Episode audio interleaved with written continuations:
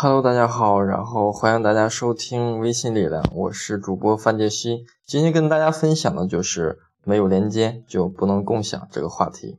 你在哪里？你又和谁在一起？你在干什么？互联网巨头每天都在花费巨资来研究这三个问题，只为了一件事情，那就是 O2O。很多人可能都遇到过这样一个场景，就是你在商场的地下停车场绕了好几圈。然后费了很大的力气才找到一个车位，然后消费完了，在偌大停车场你又迷路了，找不到车，好不容易找到车，然后出口的收费处却排着长长的队伍，这就是糟糕的一个停车的一个体验。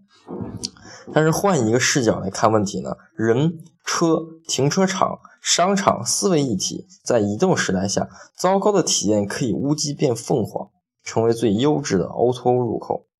更远处想，当整个城市的停车场可以互联网互通，会创造比 Uber 更大的共享经济吗？传统线下行业不缺人流车流，事实上，守着商业金矿，在移动互联网时代下，人流车流密集的地方正被新的观念和视角所取代。场景场景时代的来临，意味着线下才是宝，新商业模式、平台和生态无处不在。这些典型的传统人流车流密集领域包括了停车场、餐饮行业、大型活动、汽车站。餐饮业四大痛点是什么？汽车站如何变身为智能旅游圈？周杰伦演唱会门票大有讲究。彼此风马牛不相及的传统行业，因为微信连接和场景经济的理念正变更的一样，成为大数据公司、O2O 入口和平台。没有连接，场景就没有数据，就不成为入口，就不能共享。新的时代需要新的思维和新的工具。